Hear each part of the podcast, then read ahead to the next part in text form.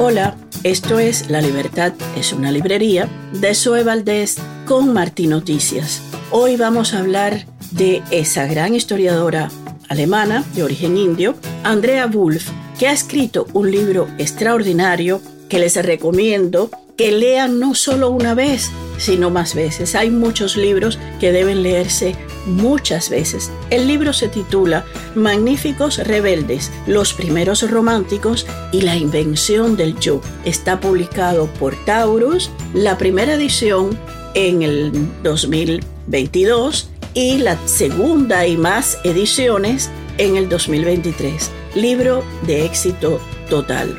El traductor de este libro, van a oír las páginas que están que estoy pasando, es eh, Abraham Grajera, que lo tradujo, yo me imagino, entusiasmadísimo por este libro que es historia, pero que es también romance, en el mejor sentido de la palabra, en el sentido perfecto que le va a este libro, como en, también en el sentido novelístico, ¿no? ¿Quién es Andrea Wolf? Nació en la India, se trasladó a Alemania siendo aún una niña y actualmente vive en Londres, donde imparte clases de Historia del Diseño en el Royal College of Art. Ha colaborado con medios como The New York Times, The Guardian, Financial Times, The Atlantic y The Wall Street Journal. Ha dictado conferencias en lugares como la Royal Geographic Society, la Royal Society de Londres, la American Philosophical Society de Filadelfia y la New York Public Library. Es autora de, entre otros libros, la maravillosa biografía de Alexander von Humboldt, puesto que ella es la mayor especialista de Alexander von Humboldt que hay hoy en día en el mundo, La invención de la naturaleza, que publicó Tauros en el 2016, bestseller internacional con el que obtuvo más de 15 premios, incluidos el Royal Society Science Book Award y el Costa Biographic Award también ha publicado la novela gráfica El increíble viaje de Alexander von Humboldt al corazón de la naturaleza, que publicó Random Comics en el 2019, y En busca de Venus, que publicó Tauros en el 2020. Pero Magníficos Rebeldes es una obra muy completa, más allá de cualquier expectativa acerca de la historia, porque es una obra muy personal, pero es una obra que habla sobre todo de la filosofía, del amor, de esa idea del romanticismo que hubo, que crearon dos mujeres además, pero ahora les voy a hablar de eso, en un mundo, eh, bueno, en Alemania y en una ciudad muy eh, específica, muy bella ciudad, Jena. Yo estuve en Jena eh, con un grupo de cubanos y de alemanes cuando se le hizo en esa universidad un homenaje a Guillermo Cabrera Infante. Ahí estuvimos, ahí estuvo por supuesto Miriam Gómez de Cabrera Infante, la viuda de Guillermo Cabrera Infante, que es quien me ha recomendado este libro. ¿Por qué? Porque a ella le dio la curiosidad de que el libro hablaba no solo del romanticismo y del yo en el romanticismo, sino también de esa ciudad que tanto eh, amamos, que descubrimos juntas además en ese homenaje a Guillermo Cabrera Infante. Este libro tiene un eh, dramatis personae que es extraordinario. Ustedes saben que solo la historia puede eh, dedicar este tiempo a crear esos dramatis personae y sobre todo el romanticismo, ¿no? Tiene mapas, tiene un prólogo de la autora, desde luego, y tiene también muchos grabados y, eh, e ilustraciones con, eh, que, que, no solo compensan, que no solo acompañan e ilustran la obra, sino que explican por mucho quiénes fueron sus protagonistas. El libro está dividido en varias partes. Primera parte que se titula La llegada y tiene varios subtítulos. Un feliz acontecimiento, verano de 1794, porque todo empieza en 1794.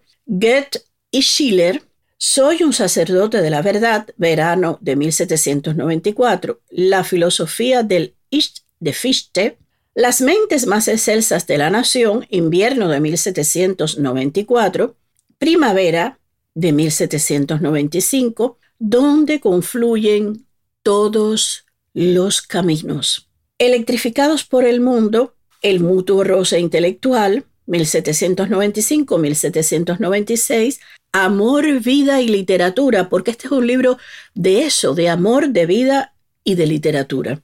La filosofía es en su origen un sentimiento. Verano de, 1900, de 1796, perdón, Novalis enamorado. Nuestro maravilloso círculo, verano-invierno de 1796, la llegada de los Schlegel. Segunda parte, experimentos. Nuestra pequeña academia, primavera de 1797, Goethe y Alexander von Humboldt.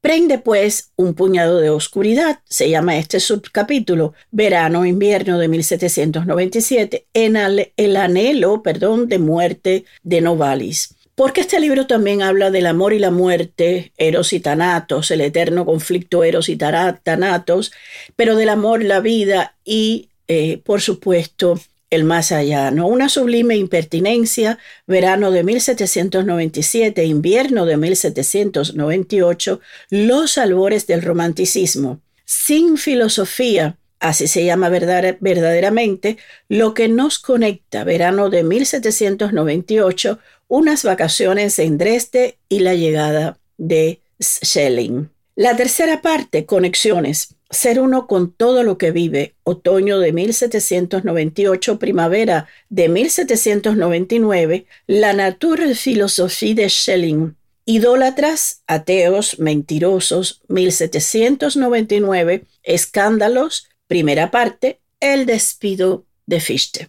Uno se pierde en una vorágine vertiginosa, 1799, Escándalos, segunda parte, Divorcio, Mujeres y Sexo. La cuadrilla Schlegel Otoño de 1799, trabajo diversión, un solemne llamamiento para constituir una nueva confederación de mentes. Noviembre de 1799, reunión en Leutragues, Gas. Cuarta parte, fragmentación. La República de los Déspotas, invierno de 1799, verano de 1800, distanciamientos. Oh, qué espantosa negrura, verano de 1800, primavera de 1801, las tinieblas, cuando los filósofos empiezan a comerse los unos a los otros como ratas hambrientas, primavera de 1801, primavera 1803, separaciones, el éxodo actual 1804-1805, Jena abandonada. Los franceses están en la ciudad, octubre de 1806, la batalla de Jena epílogo, agradecimientos y así termina con notas, bibliografía, fuentes, índice onomástico y las ilustraciones y su procedencia. Termina este maravilloso y eh, libro tan eh, necesario para entender lo que fue el romanticismo en sus inicios, lo que es el, el, romanticismo como filosofía, como movimiento literario y lo que significó en las vidas de estos personajes, Auguste Bomer, hija mayor de Caroline Bomer Schleger Schelling, vivió con su madre y su padrastro, Augusto Willer Schelling Jena, de 1796 a 1800. Caroline Bomer Schleger Schelling, de soltera Michaelis, Escritora, traductora, crítica literaria y musa del círculo de Jena, estuvo casada con Franz Bomer en 1784 y 1788 con August Wilhelm Schleger de 1796 a 1803 eh, perdón, y con Friedrich Schilling de 1803 a 1809. Vivió en Jena de 1796 a 1863. Los personajes siguen Johann Gottlieb Fichte, Johann Wolfgang von Goethe, George eh, Wilhelm Friedrich Hegel, Alexander von Humboldt, Caroline von Humboldt, Wilhelm von Humboldt, Novalis, Friedrich Schelling, Friedrich Schiller, Augusto Wilhelm Schlegel, Friedrich Schlegel, Friedrich Schlegelmarscher, Ludwig Tieck, Dorothea Veit Schlegel. Estos personajes son los personajes que conformaron todo el movimiento romántico. Recordarán que son entre científicos, poetas, escritores, porque una de las eh, más importantes premisas de este libro es que, y del romanticismo por supuesto, es que la naturaleza, el yo, la ciencia y la literatura y la poesía no tienen por qué ir de separados, sino que más bien estaban y están mucho más enlazados, mucho más eh, mezclados que lo que podemos imaginar. El libro tiene varios exergos, pero uno muy interesante de Novalis que dice, ¿de dónde sacaré mis ideas? De mí, de mí mismo, necesariamente. Yo soy para mí mismo la base de todos los pensamientos. Y aquí se verifica, se muestra el sentido del yo en este movimiento que revolucionó el mundo, porque estos eran, como se titula el libro, magníficos rebeldes, verdaderos revolucionarios desde la ciencia, desde la naturaleza, desde el arte, las ideas, el pensamiento, la filosofía y la literatura. En el prólogo, su autora, Andrea Wolf, la autora del libro, dice, Toda mi vida he hecho las cosas mal, o tal vez no. Quizás mi modo de hacerlas fuera el correcto, o simplemente un modo que no se ajustaba a las convenciones. Por llevar la contraria a mis padres, inteligentes, liberales, cariñosos y académicos, me negué a ir a la universidad y me dediqué a trabajar en bares y restaurantes. Eso no quiere decir que no me educara. Leía filosofía y ficción sobre todo, oigan esto qué importante, siempre he sido una lectora insaciable, pero quería decidir por mí misma qué leer y no sentirme atada a un plan de estudios universitarios. También, entre otras cosas, me metí aprendiz de pintora y decoradora. Fui guía en un museo, hice prácticas en un teatro, con esa típica y repelente soberbia tan propia del egoísmo adolescente. Experimentaba el mundo solo a través de mi punto de vista ciertamente estrecho. ¿Qué había de malo en estar todo el día leyendo? ¿Qué había de malo en cambiar de opinión? ¿Qué en bailar toda la noche? Tuve una hija a los 22 años y de pronto consciente de que no podría pasarme toda la vida trabajando de camarera, empecé a estudiar en una universidad de Alemania. Los únicos seminarios que disfrutaba con todo eran los de filosofía. En aquellas clases me sentía como en un remolino que me arrastraba a un mundo de pensamiento embriagador, como si hubiera descubierto las respuestas a las grandes preguntas de la vida. ¿Qué es el mal? ¿Qué significa ser bueno? ¿Quiénes somos? ¿Por qué somos? Ahora, 30 años después, apenas recuerdo lo que leí, pero aquellos libros y debates con mis profesores y compañeros me dieron herramientas para pensar y cuestionar. Empecé también a concebir la historia como una serie de fechas y acontecimientos ordenados sucesivamente, como perlas en un collar, sino como una red interconectada. Empecé a mirar el presente a través del lente del pasado. Así empieza este prólogo que es bastante extenso de un libro que también tiene, les voy a decir ahora cuántas páginas tiene, pues es un libro muy grueso, un libro que merece la pena quedarse en él tanto tiempo por la cantidad eh, de páginas, 592 páginas, y eh, la aventura filosófica que nos propone es de este grupo de jóvenes rebeldes, el Círculo de Jena, que así se llamó, que dio lugar al romanticismo y a nuestra comprensión moderna de la libertad, porque se trata de un libro donde la libertad es esencial. ¿Cuándo empezamos a exigir el derecho a decidir sobre nuestras vidas? se pregunta la autora. ¿En qué momento nos volvimos tan egocéntricos como lo somos hoy? ¿Cuándo nos planteamos por primera vez la pregunta ¿cómo puedo ser libre? Todo comenzó en una tranquila ciudad universitaria de Alemania en la década de 1790, cuando un grupo de dramaturgos, poetas y escritores pusieron el yo en el centro de su pensamiento, su escritura y sus vidas.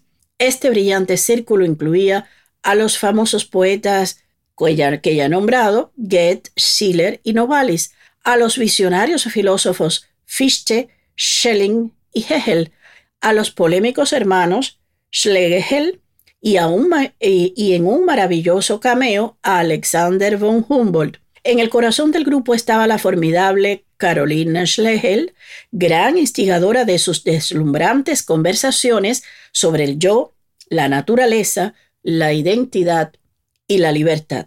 La colaboración entre estas figuras lanzó el romanticismo al escenario mundial.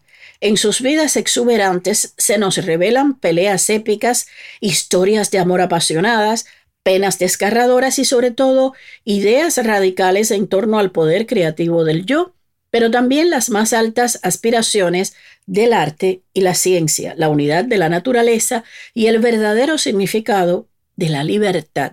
Así fue como estos jóvenes románticos incitaron una revolución mental que transformó nuestro mundo para siempre.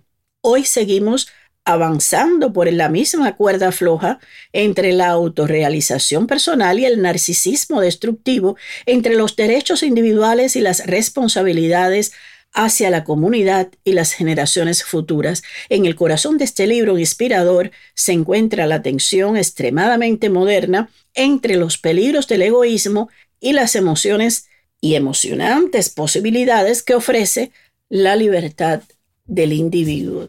Yo les voy a leer un fragmento que creo que les va a gustar mucho, ¿no? Este es un, libro que se puede encontrar en todas las librerías eh, de España, también, por supuesto, en Alemania, está en inglés también. Y yo les recomiendo que si ustedes pueden, sobre todo en Cuba, que es tan difícil encontrar los libros, por razones que ya sabemos, obvias, eh, que si en algún momento pueden pedir que alguien les eh, lleve el libro y que esa biblioteca itinerante que siempre ha existido en Cuba, que va de mano en mano el libro y, va desde La Habana hasta Oriente y a Santiago y vuelve, pues puedan leer este libro extraordinario porque les va a abrir mucho, pero mucho, mucho la mente, los va a situar en una, eh, en una esperanza eh, que solo la lectura da en su, en su, en su acogida tan, tan dulce y al mismo tiempo potente, ¿no? Como es la lectura. Magníficos Rebeldes cuenta la historia de una de esas épocas de la historia, extrañamente espléndidas y emocionantes, en las que un puñado de intelectuales, artistas, poetas y escritores se juntan en un momento y en un lugar determinados para cambiar el mundo. Jena es, y esto lo pongo yo ahora de mi parte, es otro personaje, la ciudad es otro personaje, por supuesto, en este libro. En este sentido, el círculo de Jena se asemeja a otros igualmente influyentes, los trascendentalistas norteamericanos, por ejemplo, entre los que destacaban Ralph Waldo Emerson, que fue el que llevó el, movimiento a Estados Unidos, el movimiento romántico, Henry David Thoreau y Nathaniel Hawthorne, que vivieron en Concord, Massachusetts, a mediados del siglo XIX. El grupo de Bloomsbury, que coincidió en Londres de principios del siglo XX y entre cuyos miembros estaban Virginia Woolf. M. Forster, Vanessa Bell y John Maynard Keynes, o el círculo modernista de Ernst Hemingway, Ezra Pound, Gertrude Stein y F. Scott Fitzgerald en el París de los años 20. Aquí hay todo una explicación de por qué ella, e introducción también, escribe el libro y es una explicación histórica, literaria, histórica sobre la literatura muy necesaria que vamos a, descubrir con, de la mano de ella con una gran eh, sensibilidad. Hay un fragmento este que dice, unas semanas después de conocerse en Jena, Goethe invitó a Schiller a quedarse en su casa de Weimar durante 15, días. Ven a visitarme, le escribió a principios de septiembre. La corte iba a estar fuera, en otro castillo, nadie los molestaría. Podrían hablar, seguir con sus debates y Goethe mostraría a Schiller sus colecciones de libros, arte y objetos de historia natural. Este estaba encantado, pero advirtió al poeta de más edad que era un huésped difícil, un inválido casi que sufría de dolor crónico en el pecho y calambres estomacales, además de insomnio. Goethe, a su vez, le advirtió que él mismo andaba inmerso en la oscuridad y la duda y que se sentía incapaz de controlarlo. El plan salió adelante, a pesar de todo, y Schiller llegó el 14 de septiembre de 1794. Goethe vivía en el centro de Weimar, en una gran casa que el duque le había regalado dos años antes. Una amplia escalera instalada por él mismo conducía a las habitaciones elegantemente amuebladas de la parte delantera de la vivienda. Así empezó el romanticismo, ese gran movimiento que tanto nos ha interpelado durante nuestras vidas a través del cine, pero sobre todo de la literatura y de la pintura. Del libro se ha escrito lo siguiente, Magníficos Rebeldes vibra con la pasión salvaje y las ideas radicales de un nuevo mundo libre creado a partir de la poesía, el sexo, la música y el romanticismo. Fascinante. Simon Sivak Montefiore, que es un historiador. Un retrato brillante, ambicioso, atractivo y apasionado. Sentimos la emoción de vivir la época, una verdadera hazaña, escribió el Times Literary Supplement. Maravilloso, un apasionante relato del círculo de Jena que da vida al elenco de manera convincente. Financial Times. Una historia brillante contada con gran pulso narrativo e impecablemente investigada. El libro tiene una gracia irresistible y de lo más apropiada para contar la historia de estas luminosas personalidades. Daily Telegraph.